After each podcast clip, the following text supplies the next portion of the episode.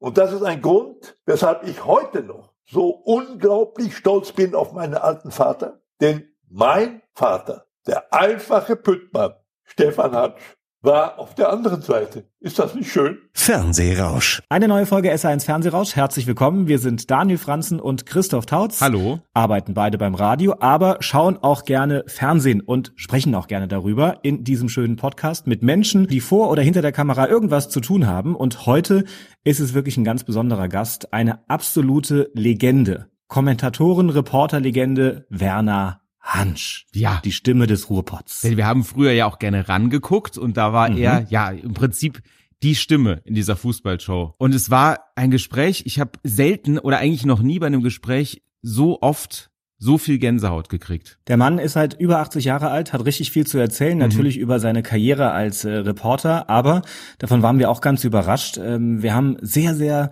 intensiv und ausführlich über seinen Papa gesprochen, denn Werner Hansch ist im Jahr 1938 geboren, also ein Jahr bevor der Zweite Weltkrieg ausgebrochen ist und hat natürlich diese Zeit intensiv erlebt. Und sein Papa war eben nicht einer von denen, die äh, dem Mann mit dem Schnäuzer hinterhergerannt sind, sondern war einer, der im Widerstand war, der eine andere Meinung hatte und auch dafür eingestanden hat und deswegen auch ins Konzentrationslager musste. Und ähm, das merkt man dem Gespräch an, dass, äh, dass Werner Hansch heute immer noch beschäftigt. Ja, das war ein Thema, ein großes und das andere natürlich seine Spielsucht, die er letztes Jahr bei Promi Big Brother öffentlich gemacht hat. Und äh, da hat er uns auch einige Details zu erzählt, wie viele Leute er da wirklich abgezockt und über den Tisch gezogen hat, von Freunden bis hin zu seinem eigenen Sohn und wie leid ihm das tut und wie froh er natürlich auch ist, dass er jetzt aus dieser Spirale erstmal raus ist. Mehr als 600.000 Euro hat er verspielt. Unfassbar, ja. hat er uns erzählt. Also es war ein sehr, sehr ehrliches ähm, Gespräch und sehr, sehr offen hat er da über viele auch nicht so schöne Momente in seinem Leben uns erzählt. Und das in einer besonderen Atmosphäre, weil wir haben uns mit ihm in Dortmund getroffen, dort lebt er. Und dann dachten wir, okay, wo könnten wir uns mit Werner Hansch treffen? Und am Ende ist es das Deutsche Fußballmuseum geworden, Was was ja ganz gut passt. Und haben tatsächlich direkt neben dem Fußball-WM-Ball von 1954 Krieg schon wieder Gänsehaut. dem Deutschland damals Weltmeister wurde zum ersten Mal. Ja, also zusammen eine, mit allen Unterschriften der damaligen äh, Weltmeister. Also es ist eine ganz besondere Folge SR1 Fernsehrausch, auf die wir auch verdammt stolz sind. Und wir hoffen sehr, dass ihr damit jetzt auch ganz viel Spaß habt. SR1 Fernsehrausch mit Werner Hansch.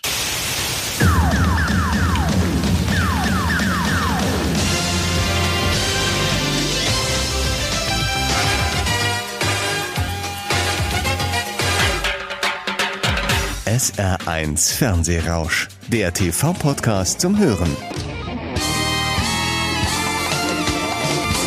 Herzlich willkommen im SR1 Fernsehrausch Werner Hansch. Guten Morgen. Wir freuen uns sehr. Bevor angepfiffen wird, machen wir uns aber erstmal kurz warm. Wir starten mit unseren fünf schnellen Fragen. Die Schnellfragerunde. Echter, vollständiger Name. Werner Stefan Hansch. Stefan steht nur im Pass, ansonsten nicht gebräuchlich. Mein Job beim Fernsehen. Wurde mir zum Lebensinhalt. Das schalte ich ein. Die Nachrichten. Und das schalte ich ab. Oberflächliche TV-Unterhaltung. Mein aktueller Kontostand. Ist im Minus. SR1 Fernsehrausch. Der TV-Podcast zum Hören. Über diesen Kontostand und wie es dazu kam mit dem Minus wollen wir natürlich nachher nochmal ein bisschen ausführlicher sprechen. Vorher freuen wir uns sehr, dass wir uns sehen und dass wir uns an diesem Ort sehen, weil wir sitzen tatsächlich an einem ganz besonderen Ort, im Deutschen Fußballmuseum in Dortmund und direkt neben uns, wir könnten ihn umwerfen, aber dann wären wir wahrscheinlich für immer verbrannt in der deutschen Fußballszene, liegt oder steht tatsächlich der Original Fußball-WM-Ball von 1954. Und draußen ist Fritz-Walter-Wetter. Und Es draußen ist in Fritz-Walter-Wetter. Strömen. Also, besser geht's ja gar nicht. Hast du eine Verbindung, eine emotionale, wenn du diesen Ball jetzt siehst, direkt neben dir? Ja, ich gucke ein bisschen weiter nach links. Da sehe ich äh, Helmut Rahn, den ich noch persönlich gekannt habe. Äh, nicht vom Fußball, natürlich, sondern Helmut Rahn hatte in seinen letzten Jahren, wo es ihm noch relativ gut ging, er hatte ja einen, einen Autohandel in Essen, war häufig Gast auf der Trabrennbahn in Gelsenkirchen. Das war mal für mich eine berufliche Station. Da habe ich ihn oft getroffen. Er hatte immer einen Stammplatz im dritten Stock in der Tribüne und war ständig reserviert natürlich für ihn. Und äh, ja, ich habe ihn dann oft mal angesprochen und gesagt, Mensch, äh, erzähl mir doch mal, wie war das denn so? Du hattest doch immer ein Zimmer mit Fritz Walter, ne, den Fritz. Ja, Fritz war immer, war so ein Ängstlichen. Nicht? da, ich, ne, dann habe ich manchmal zu ihm gesagt, pass mal auf, Fritz. Morgen, wenn wir auflaufen, ja, du gibst mir den Ball und ich hau ihn rein. Nicht? Ja, so war der, der, der Rahn natürlich. Und äh, so hat er es dann gemacht mit diesem Ball. Ne? Rahn müsste schießen. Ne? Rahn Mhm. schießt. Tor, Tor, Tor. Deutschland ist Weltmeister. Ja. Normalerweise- Viermal hat er Tor geschrien, der Zimmermann im Hörfunk. Normalerweise würde man diesen Zimmermann jetzt hören, im Hintergrund, aber das Ja. Deutsche Fußballmuseum war so nett, dass es den Ton abgeschaltet hat, damit ja. wir uns unterhalten können. Ja, der Zimmermann äh, hatte ein bisschen Glück, äh, dass er das Finale erwischt hat. Aber er hat das ja gut gemacht. Der Zimmermann ist natürlich absoluter Kult, diese Ja. Reportage. Du bist ja auch hier verewigt in diesem Museum an der Legendenwand der Fußball-Bundesliga. Da kannst du mal sehen. Ich sage immer, Legenden sind alle tot. Noch bin ich unter den Lebenden. Ja, irgendwo, sage ich mal, irgendwann kam halt die Szene an mir auch nicht so ganz vorbei. Also deshalb kann ich mir schon denken, dass ich hier irgendwo noch rumschwirre. Ich habe es aber selbst nie gehört. Welche Bedeutung hat, dir das, hat es denn für dich? Gar keine. Also bei mir war immer so, wenn ein Spiel vorbei war, raus aus dem Kopf, wie eine Platte, nie wieder anhören. Zum Beispiel, man wird ja oft gefragt, Hans, was war denn das Größte in Ihrer Laufbahn? Ja, da muss ich natürlich sagen, es war der 21. Mai 1997. Da müssen manche überlegen. Klar, da war Mailand. Ne? Ich war nicht mittendrin, aber sehr nah dabei. Und äh, gut, das war dann sicherlich äh, für mich eine sehr emotionale Sache, obwohl man kennt das ja, wenn deutsche Mannschaften irgendwo international ein Finale gewinnen, dann jubeln halt auch die Reporter mit. Ne? Äh, wenn es schief geht, weint mancher sogar. Geweint habe ich nie wegen eines Fußballergebnisses. Und äh, es hätte ja nahegelegen, dass ich da nach dem 4 zu 2 Elfmeterschießen, Schalke hat den UEFA-Pokal, äh, auch irgendwie so ein bisschen ausgerastet wäre. Ne? Im Finale gegen Inter Mailand, ne? Ja. Ja, es ist das Gegenteil eingetreten bei mir. Ne? Im Gegenteil, ich wurde immer ruhiger und besinnlicher, weil Ein bisschen wie Franz Beckenbauer 1990, oder? So. ja, so ungefähr. Allerdings nur gedanklich. Ich hatte ja keinen Rasen oben unterm Dach der Tribüne damals. Giuseppe Meazza Stadion. Äh, nein, ich, äh, mir fiel ein, dass ja vor fast 25 Jahren in der alten Schalker Glückaufkampfbahn am 24. Februar 1973 sozusagen meine ganze berufliche Laufbahn dramatisch veränderte. Da wurde ich ja sozusagen von einem Freund halbwegs unter Gewalt gezwungen, ihn dort als Stadionsprecher zu vertreten. Und ich hatte ja bis dahin noch nie ein Fußballspiel gesehen. Und ich war 35 Jahre alt. Das ist ja ein Alter, in dem mancher Reporter schon sozusagen den Zenit seiner Karriere überschritten hat. Und ich hatte noch nie ein Spiel gesehen. Ne? Und nun müsst ihr euch vorstellen, nicht? Die gewinnen da den UEFA-Pokal. Bis heute der höchste Triumph und Erfolg dieser Mannschaft in der Vereinsgeschichte. Und da denke ich, nee. Bei mir schloss sich ein Lebenskreis irgendwie. Ich wurde immer ruhiger. Feiern sollten die jetzt da unten und die Fans zu Hause. Ja, und dann wisst ihr ja eine Woche später, ne, 28. Mai 97, was war da? Das ist eine gute. Ach, war, das war, war das die Vier-Minuten-Meisterschaft? Nee, die, die, die kam viel später. Oh, jetzt, jetzt sind wir gerade geoutet. Nein, die kam noch viel Freunde, wir später. sind im Fußballmuseum, ja. Ja, wir haben die Abteilung übersprungen, leider Gottes. Borussia Dortmund gewinnt in München gegen Juventus Turin die Champions League mit Ottmar Hitzfeld als, Stimmt, und Lars Nee. Ricken. Lars Ricken. Und Lars Ricken, natürlich, dem Eine 16-jährigen Lars. Ricken. müsst ihr euch vorstellen. Das werden wir in tausend Jahren nicht mehr erleben. Schalke und Dortmund auf einer Stufe. Dass zwei Fußballvereine, ob jetzt Schalke, Dortmund oder, oder XY, auf 20 Kilometer Luftlinie voneinander entfernt, innerhalb einer Woche die beiden höchsten europäischen Trophäen gewinnen, das wird es in tausend Jahren nicht mehr geben. Und was da hier los war im Ruhrgebiet, naja, das könnt ihr euch jetzt vielleicht mal so vorstellen. ne? Jetzt ist dieser harte Cut und der Schritt ins Jahr 2021. Borussia Dortmund äh, hat nicht die Meisterschaft gewonnen, mal wieder nicht. Und Schalke 04 spielt nächste Saison in Liga 2. Was Ja. ist mit dir emotional los, wenn du siehst, dass Schalke dann noch darunter muss? Also nicht mehr viel emotional. Okay? Nein, nein, da liegen ja Jahre dazwischen und äh, ich habe inzwischen, das kann ich hier an der Stelle gleich auch ganz offen sagen, einen erheblichen Abstand zu der Materie Fußball gefunden. Das liegt an verschiedenen Dingen. Der Fußball ist sicherlich sportlich besser geworden, er ist schneller geworden, er ist athletischer geworden, aber er ist unglaublich brutal finanzieller geworden. Ja, das ist doch ein Witz, womit wir es da heute zu tun haben. Verträge gelten ja nichts mehr. Das wissen wir ja. Wenn einer keine Lust mehr hat und er hat da plötzlich ein Angebot, ne? wenn man heute für Trainerwechsel 20 Millionen bezahlt, dann frage ich mich, wo sind wir eigentlich? Ja, Du hast gerade schon gesagt, 20 Kilometer von hier entfernt ist Recklinghausen. Da ging es für dich auch los, 1938. Da war noch der Zweite Weltkrieg.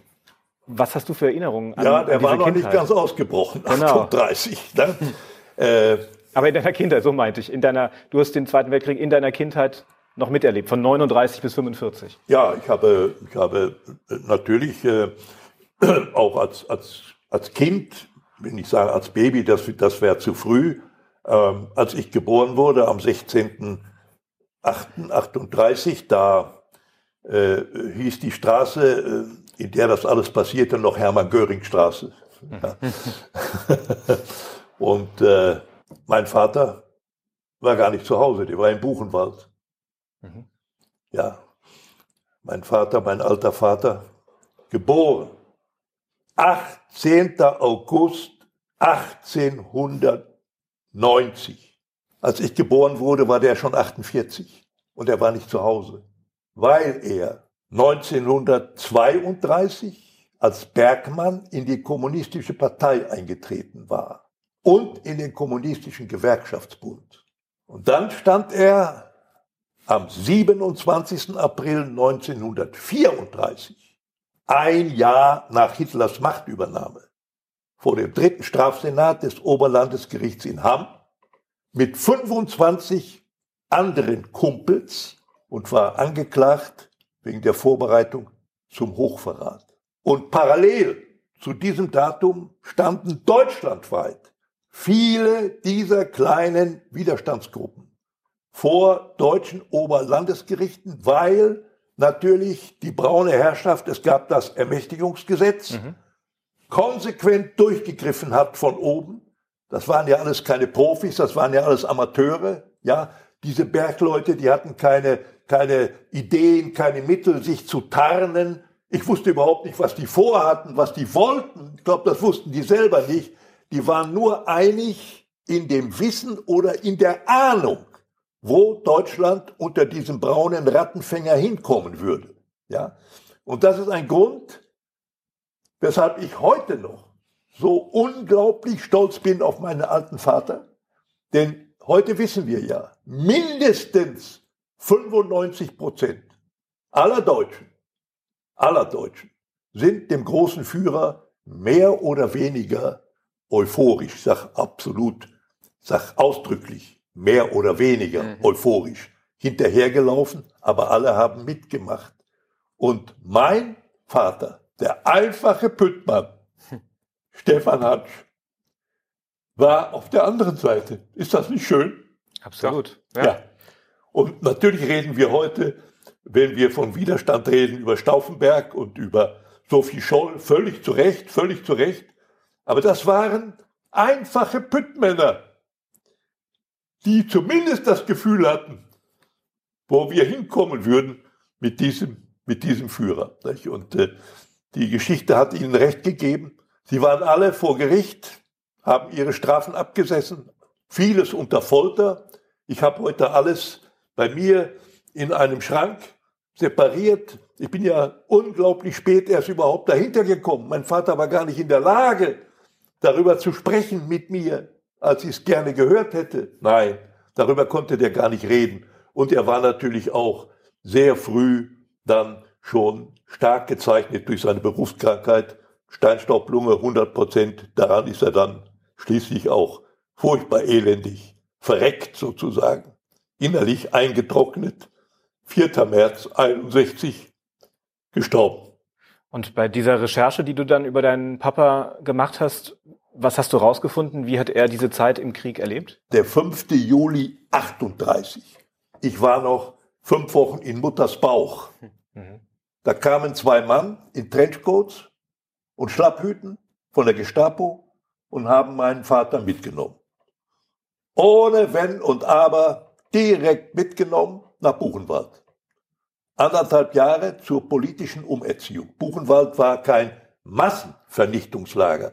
Es waren auch Juden dort, aber nicht so massig wie Auschwitz. Ne? Mhm. Ja, was war passiert?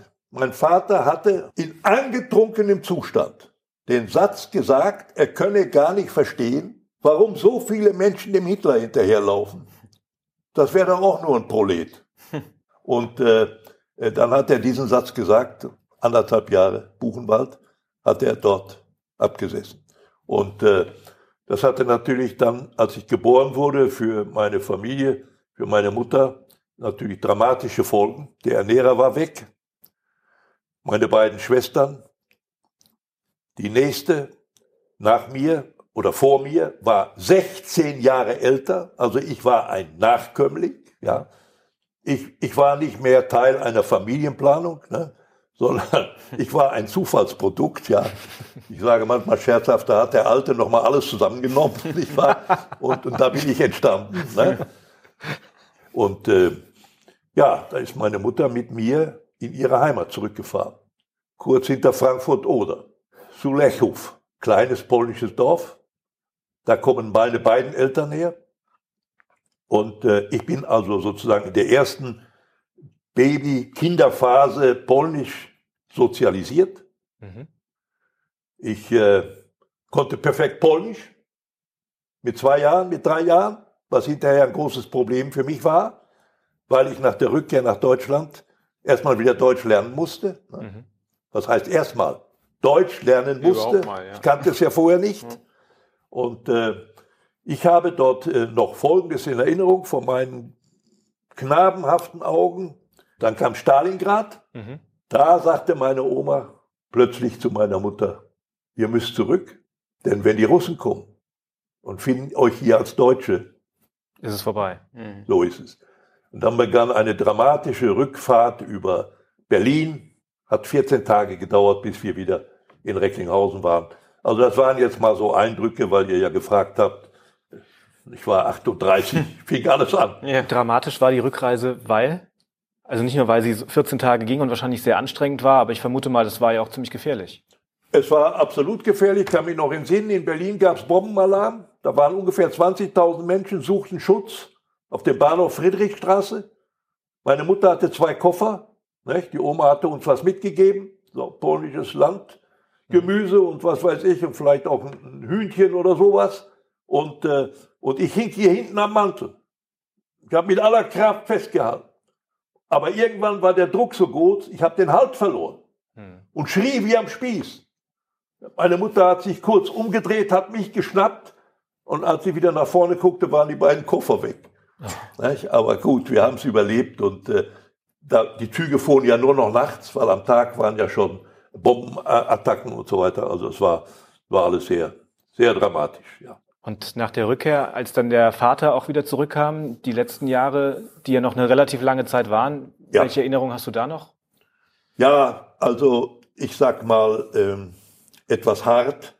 Mein Vater war schon tot, als er noch lebte. Nicht? Wir hatten so eine kleine Ecke, da standen sich so zwei Sessel, Gelsenkirchener Barock, mit so gebo gebogenen Lehnen, Armlehnen, standen sich so gegenüber. In der Mitte war ein Radiogerät.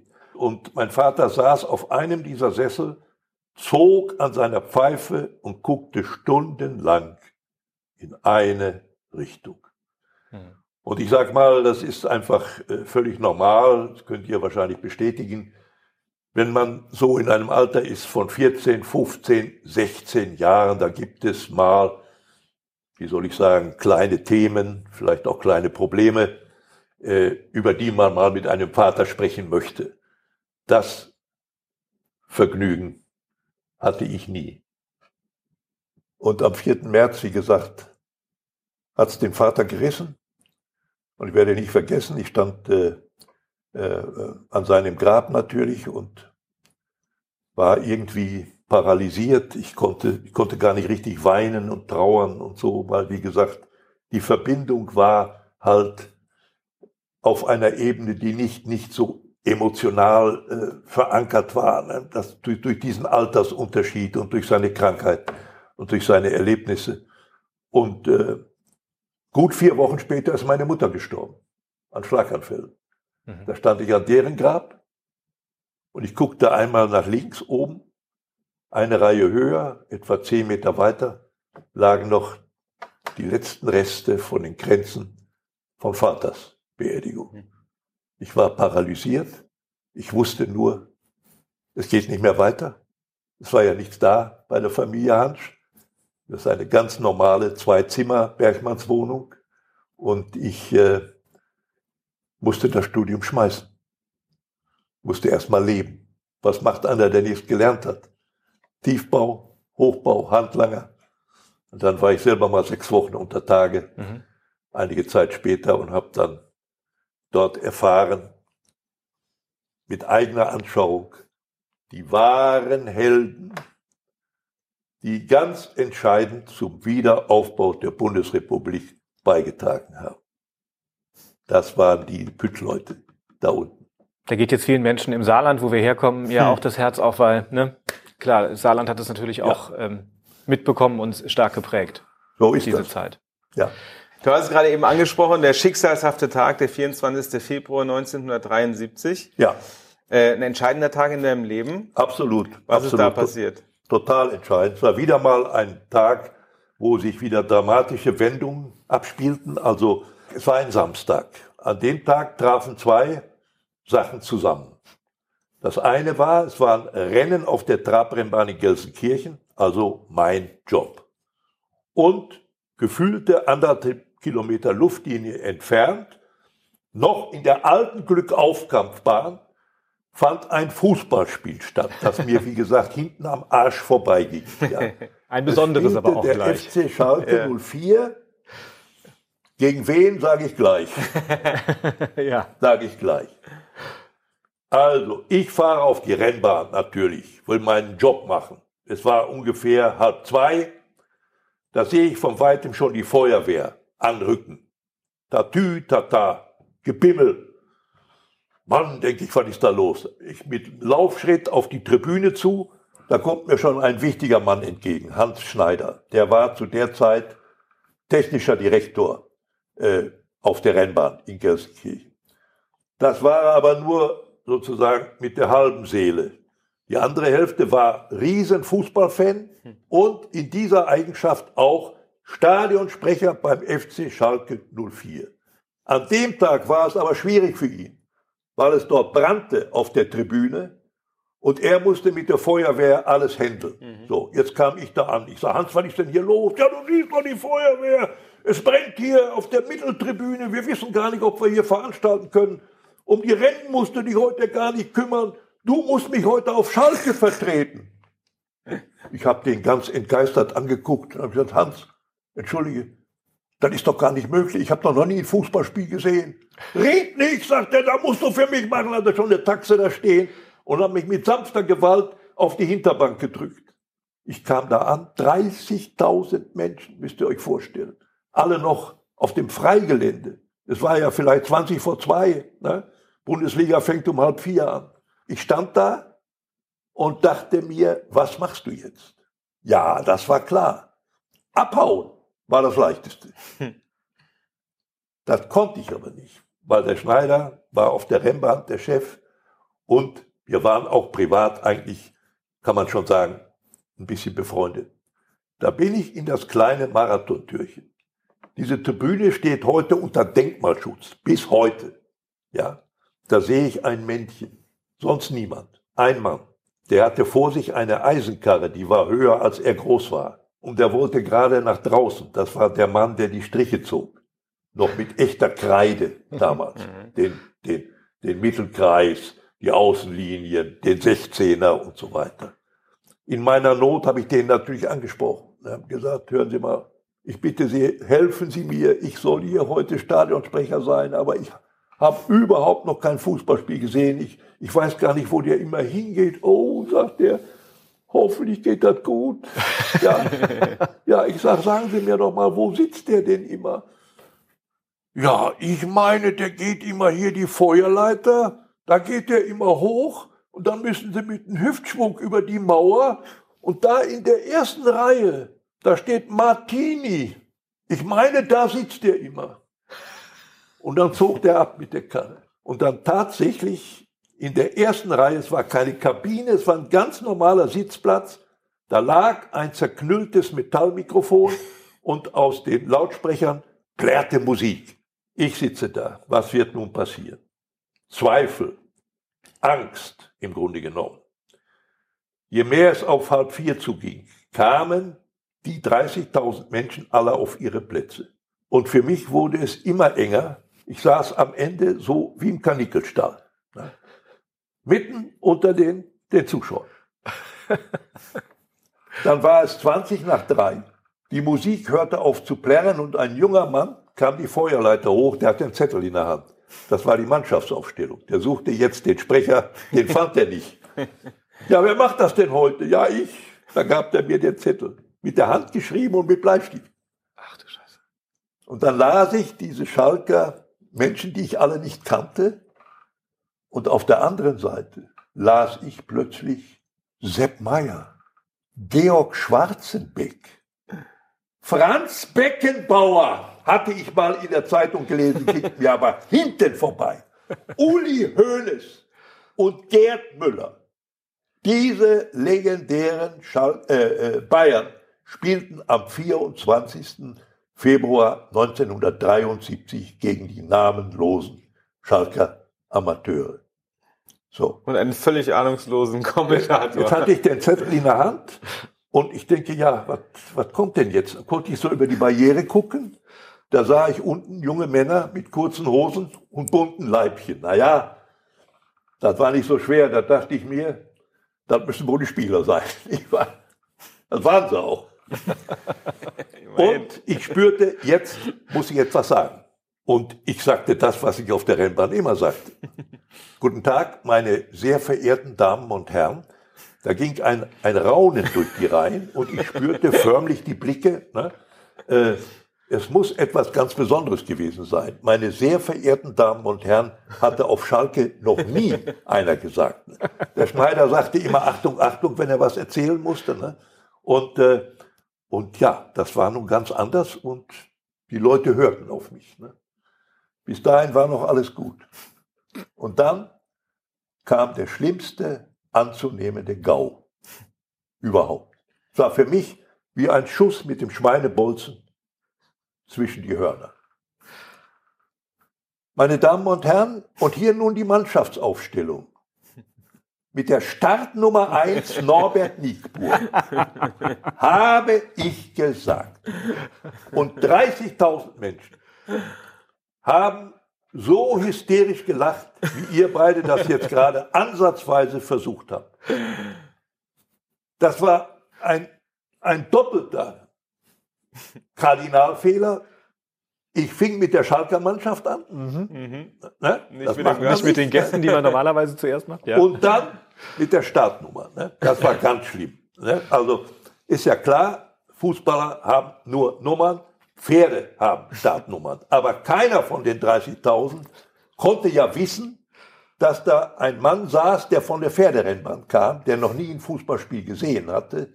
Und ich musste lange überlegen, bevor ich eine Idee hatte, warum die Leute gelacht haben. Die Situation bei Schalke war ja äußerst stressig. Es ging um den Klassenerhalt. Und es war sehr ernst natürlich infolgedessen. Und dann haben die Menschen gedacht, da ist heute so ein Spaßvogel am Mikrofon, der will uns Spaß machen. Ja, ich wollte alles andere machen, nur kein Spaß. Und da war für mich schon klar, nie wieder hierhin, nie wieder. Und dann bin ich auf demselben Weg über die Feuerleiter wieder unten in das kleine Marathontürchen. Ich setze meinen Fuß auf den Boden.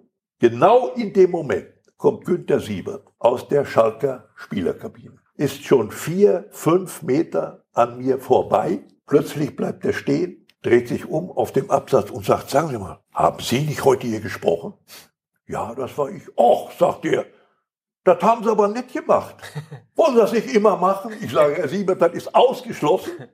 Völlig ausgeschlossen. Sie haben hier den Schneider und das geht gar nicht.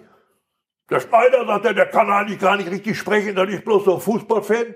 Der kriegt von mir jetzt eine Dauerkarte, dann ist der immer dabei und Sie machen das. Nein, habe ich gesagt, Herr Siebert, ich mache es nicht. Doch, sagt er, Sie kriegen auch Honorar. Okay. Was willst du darauf noch sagen? Da stand ich an der Wand und habe gesagt, Herr Siebert, also ich, äh, ich weiß im Moment nicht, sagt der, pass mal auf, ich mache das schon. Nicht? Ich sage, ja, wenn Sie mit dem Schneider sprechen und der Hans ist damit einverstanden, dann können wir vielleicht mal darüber reden.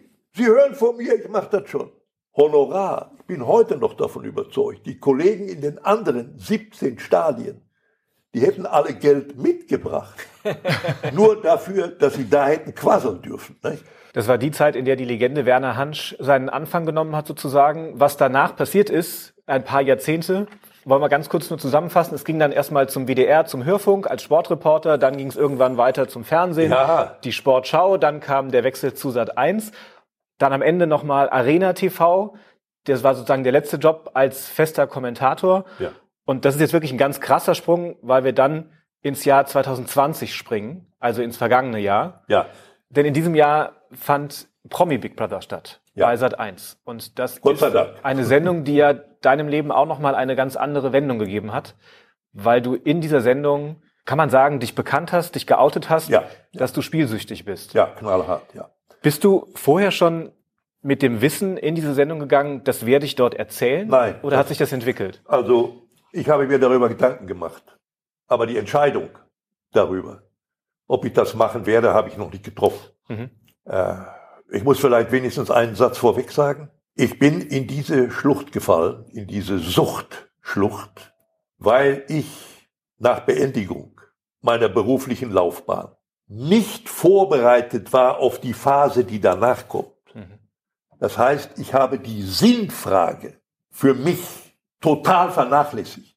Es war auf einmal Schluss. Also bist du in ein sprichwörtliches Loch gefallen. Total. In dasselbe Loch, in das ein Buchhalter fällt, der 40 Jahre lang jeden Tag treu und redlich seinen Job erfüllt und dann kommt der Tag seiner Pensionierung und er ist darauf nicht vorbereitet. Oft im Leben ist es so, dass es diese Menschen drei Jahre später schon gar nicht mehr gibt. Die sind tot.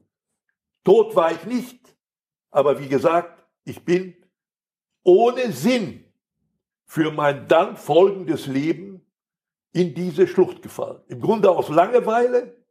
Und auch das will ich jetzt im Einzelnen nicht erzählen, das würde zu weit führen, aber auch wieder hat der Zufall eine dramatische Rolle gespielt, wie es dann anfing. Und dann habe ich gemerkt, was so eine Krankheit, diese Sucht für eine Kraft entwickeln kann, dass am Ende alles verloren geht. Der Wille ist weg, die Seele ist kaputt, dein soziales Umfeld ist total zerbröselt, du hast keine Kontrolle mehr. Im Grunde deine ganze Persönlichkeitsstruktur geht den Bach runter durch diese Sucht. So ist das. Du verspielst am Anfang dein Geld, dann verspielst du Geld, was vielleicht mal zurückgelegt war für, für eine Anschaffung, dann verspielst du deinen Dispo-Kredit und wenn der weg ist, dann suchst du in deinem Bekanntenkreis, der war bei mir nicht klein, aufgrund meines Berufes. Und ich meine, ich hatte ja in dem Beruf dann schließlich schon einen gewissen Standard, das kann ich wohl mit gutem Gewissen sagen. Dann findest du immer Leute, die dir Geld leihen unter irgendwelchen Vorwänden. So bin ich gelandet bis auf der tiefsten Sohle, auf der ein Mensch nur landen kann. Du hast ja mal zusammengerechnet, wie viel Geld hast du verspielt? Also ich, ich kann das gar nicht mehr ganz zusammenkriegen, aber es waren sicherlich irgendwo zwischen 500 und 600.000. Ja. Hast du gerade richtig kommentiert. Boah, sagt man da. Ne? Ja.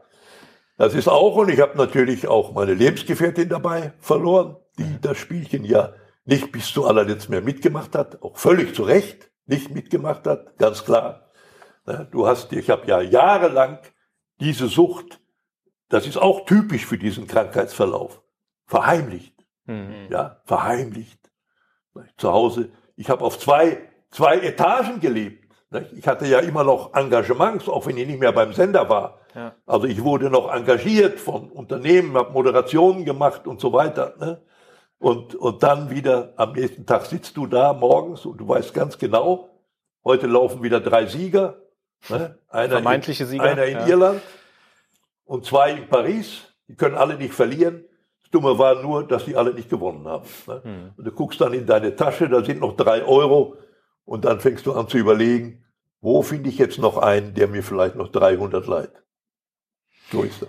Einer davon war Wolfgang Bosbach, der Politiker der CDU, den du auf einer Veranstaltung mal Richtig. kennengelernt hast. Ganz richtig, ja. Du eine Geschichte erzählt hast, du hättest einen Autounfall gehabt, Richtig. wolltest es gerne ohne Versicherung machen und hast ihn sozusagen mit einem Trick dazu gebracht, dir Richtig. Geld zu leihen.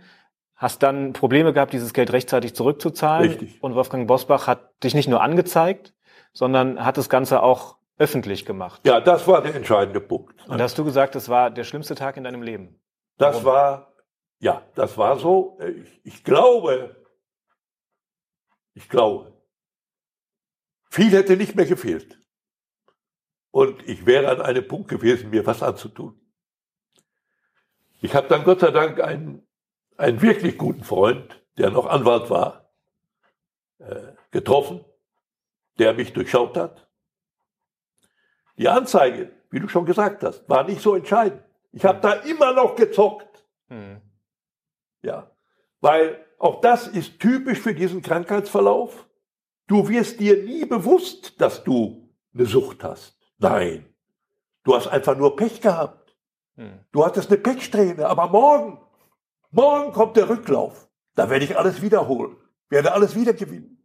Diese Selbsttäuschung ist absolut typisch für diesen Krankheitsverlauf. Das ist so. Also, als der mich angezeigt hat, habe ich immer noch gezuckt. Aber dann kam dieser Punkt. Und das, das im Grunde genommen auch das wieder, das so seltsame, was immer mein Leben begleitet hat. Am 12. Februar abends habe ich ihm die letzte, die zweite Rate mit einer Blitzüberweisung zugestellt. Mhm. Gut, da waren noch ein paar Prozesskosten, aber das Darlehen hatte er zurück. Und am nächsten Morgen fahre ich zum Kiosk, morgens um halb acht schon, habe mir eine WAZ geholt und da lese ich auf der dritten Seite, sehe ich ein vierspaltiges Foto, wo Herr Bosbach mir einen Preis überreicht, den Steiger Award, und lese dann die ganze Geschichte. Mhm. Und das war für mich, ich war wie paralysiert, weil ich da habe ich plötzlich gemerkt, ich bin an einem Punkt, wo es tiefer nicht mehr geht. Mein ganzes Resümee, was ich mir über fast 30 Jahre aufgebaut hatte, war in diesem Moment zertrümmert, atomisiert, weil ich ja wusste, von da aus geht die Geschichte durch ganz Deutschland. Und das war ja auch so. Ja. Aber das war dann wirklich der äußerste Tiefpunkt. Der war für mich insofern wichtig und deshalb bin ich dem Bosbach bis heute noch dankbar. Ich brauchte diesen finalen Schuss zwischen die Hörner, um endlich sozusagen auf den anderen Weg zurückzufinden. Und dabei hat mir dieser eben erwähnte Anwalt geholfen, Alfons Becker. Der hat mich durchschaut, hat gesagt, pass auf, ich sag dir auf den Kopf, was mit dir ist, du bist spielsüchtig. Ja, du musst sofort in eine Therapie und dem bin ich gefolgt. Aber diese Geschichte war dann wahrscheinlich auch der Auslöser, dass Sat1 dich auf dem Schirm hatte, oder? Für Promi Big Brother? Oder wie kam es dazu? Dass Das du kann da ich nicht sagen. bist? Das weiß ich nicht. Ich weiß nur, dass dann ungefähr, ich schätze mal, also dieser, dieser Bosbach-Schuss, sind wir beim 12. Februar. Ich denke, es war, bin dann in die Therapie und äh, bin auch gleich eine, einer Selbsthilfegruppe beigetreten. Das ist sehr wichtig. Ne? Also neben der professionellen Therapie gleich die Begleitung in einer Selbsthilfegruppe, weil das sehr, sehr trägt, stützt diese andere, diese professionelle Therapie. Es war vielleicht Ende März, Anfang April, da hat mich mein Agent Marc Stöckel angesprochen und hat gesagt, Werner, ich weiß nicht, ob du dich damit identifizieren kannst. Ich habe hier eine Möglichkeit, dich zumindest mal vorzuschlagen. Da gibt es diese das TV-Format, Promi Big Brother. Uh, da habe ich schon gedacht, ist das sowas wie, wie Dschungelcamp oder so? Ne? Das war es dann nicht, Gott sei Dank. Und dann hat der, habe ich gesagt, ja du, wenn da eine Chance ist, ne, also kann da was verdienen, also dann bitte trag, schlag mich davor. Dann muss hier ein Casting bestehen in Köln bei Endemol. Und äh, es war ja völlig ungewiss, ne? es war ja, war ja ein Riesenwagnis, einen Menschen mit 81 Jahren, der dann später 82 wurde, da im Camp, Im Haus, ja, genau. äh, äh, sozusagen, dass da in dem Alter einer aufgenommen wird. Ne? Das war für mich relativ unwahrscheinlich. Ich muss aber da doch einen ordentlichen Eindruck gemacht haben. Dann haben die mich tatsächlich genommen und es gab ja ein festes Honorar, ne? also allein für meine Teilnahme in diesen vier Wochen. Es war ja vorher eine Woche absolute Quarantäne in einem Hotel, bevor das dann in den Container ging, gab es ein Honorar. Ich habe 80.000 Euro bekommen an Honorar. Ne? Und an den Gewinn, wie gedacht, habe ich überhaupt, aber die 80 war ja schon mal was. Ne? Ja, so, so kam ich da rein. Ne? Ja. Wie hast du das denn privat geregelt? Also du hast einen Sohn, der nicht in Deutschland lebt. Wusste der vorher, dass du spielsüchtig bist oder hat er das durch diese Sendung und den medialen Aufschlag dann erfahren? Mein Sohn hat es äh, schon eine gewisse Zeit vorher erfahren. Das war, könnt ihr euch ja vorstellen, auch einer, den ich in der Phase meiner Zuckerei natürlich, Abgezockt hast. ich will nicht sagen ange, angepumpt, aber angebettelt habe. Und äh, ja, dann hat er mir auch Geld gegeben, nichts ahnend, auch eine relativ stolze Summe. Äh, als es dann rauskam, woran es lag, gab es ein Zerwürfnis zwischen uns. Das ist aber heute total beglichen. Das ist erledigt. Ne? Er hat äh, auch gesehen, dass ich mit meinem Bekenntnis und mit meinem Leben danach doch auch eine gewisse Lebensleistung vollbracht hat, wie immer man das beurteilt. Äh, er hat mir verziehen. Mhm. Der lebt auch nicht in Deutschland, sondern in England. Die Scham, ihr könnt euch nicht vorstellen, wie hoch diese Mauer ist. Mhm. Diese Mauer der Scham. Da musst du Stabhochspringer sein, um da drüber zu kommen. Das kostet Kraft. Das kostet Kraft. Ja. Du hast eben äh, gesagt, du hattest einen großen Freundes- und Bekanntenkreis, Ja. die du teilweise abgezockt hast, um Geld zu bekommen, um weitere Wetten zu platzieren.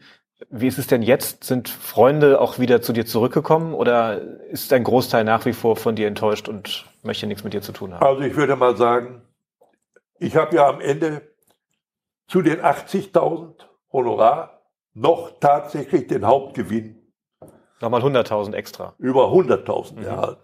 Von diesen 100.000 blieben mir am Ende 89 Cent. Das war mir auch klar, das wusste ich auch. Das Geld ist sofort auf ein Treuhandkonto gegangen bei meinem Steuerberater. Der hat mein Schuldenmanagement geregelt. Ich wäre schon viel weiter, wenn ich nicht hätte feststellen müssen, dass diese 100.000 nicht so behandelt werden wie ein Lottogewinn. Also, dass sie steuerfrei sind. Ja, Ja. nee, Dass sie eben, das ja, musst dass du einkommensversteuern. Ja. Ne? Das heißt also 40.000 Sind schon mal wieder schon weg. mal weg. Und die, die, äh, die 80.000, da hat sofort das Finanzamt, wo ich natürlich auch schwer in der Kreide war, ne, die Hand drauf gelegt. Auch das muss ich wieder versteuern mit 28.000. Ne? Also das hat meine Rechnung so ein bisschen durcheinander gebracht. Äh, aber ich bin doch inzwischen von einem gewissen Optimismus befallen, dass ich meine privaten Verbindlichkeiten noch werde äh, erledigen können in diesem Leben, denn es wird, äh, es wird im Herbst äh, äh, ein Buchprojekt geben. Ne? Das wird also äh, meine Geschichte sein, ne? die natürlich einen starken präventiven Charakter enthält. Ja, ich bin in, natürlich auch sofort, als ich aus dem Container rauskomme, angesprochen worden vom Fachverband Glücksspielsucht, der sitzt in Bielefeld. Ich bin dort Botschafter, ich engagiere mich ehrenamtlich, nicht wahr, in präventiven Aktionen, um junge Menschen rechtzeitig so weit aufzuklären, dass ihnen ein Schicksal wie meines erspart bleibt. Wie weit bist du denn noch entfernt, damit du diese Verbindlichkeiten auslösen kannst? Na, also ich will es jetzt hier nicht äh, auf den, auf den Euro genau sagen, aber es muss schon noch ein bisschen was zusammenkommen. Sollten ein paar Also muss Bücher verkauft werden. Fünfstellig muss es schon sein. Wir sind gleich bei unserer letzten Frage, aber der Daniel ist Stadionsprecher beim FSV Frankfurt und ich bin Stadionsprecher beim ersten FC Saarbrücken. Deswegen liegt auch dieses wunderschöne Trikot hier, das ich sonst immer trage, wenn ich im Stadion bin. Und ich glaube, unsere Fans wären traurig, wenn ich dich nicht darauf ansprechen würde. Hast du Verbindungen mit dem ersten FC Saarbrücken, beziehungsweise hast du auch diese sensationelle DFB-Pokal-Geschichte verfolgt? Also hier um die Ecke ist irgendwo das Trikot unseres Torhüters Daniel Batz, der mal im Viertelfinale gegen Düsseldorf fünf Elfmeter gehalten hat. Ach, Ähm, gibt es bei dir irgendwelche Gedanken, die dir in den Kopf gehen, wenn du erste FC Saarbrücken hörst? Also, ich kann euch ja, ja nichts Falsches versprechen. Ne? Was natürlich, dass der erste FC Saarbrücken äh, ein traditionsreicher deutscher Verein ist, das habe ich schon noch auf dem Schirm. Und ich denke in dem Zusammenhang immer an Peter Neururer. Ja, natürlich. Ja, Bundesliga-Trainer damals. ja, er Genau. kann natürlich tolle Geschichten erzählen, die er alle in Saarbrücken erlebt hat. Die, die, die waren nicht alle so polizeisicher, aber, aber sehr charmant. Kann man alles machen.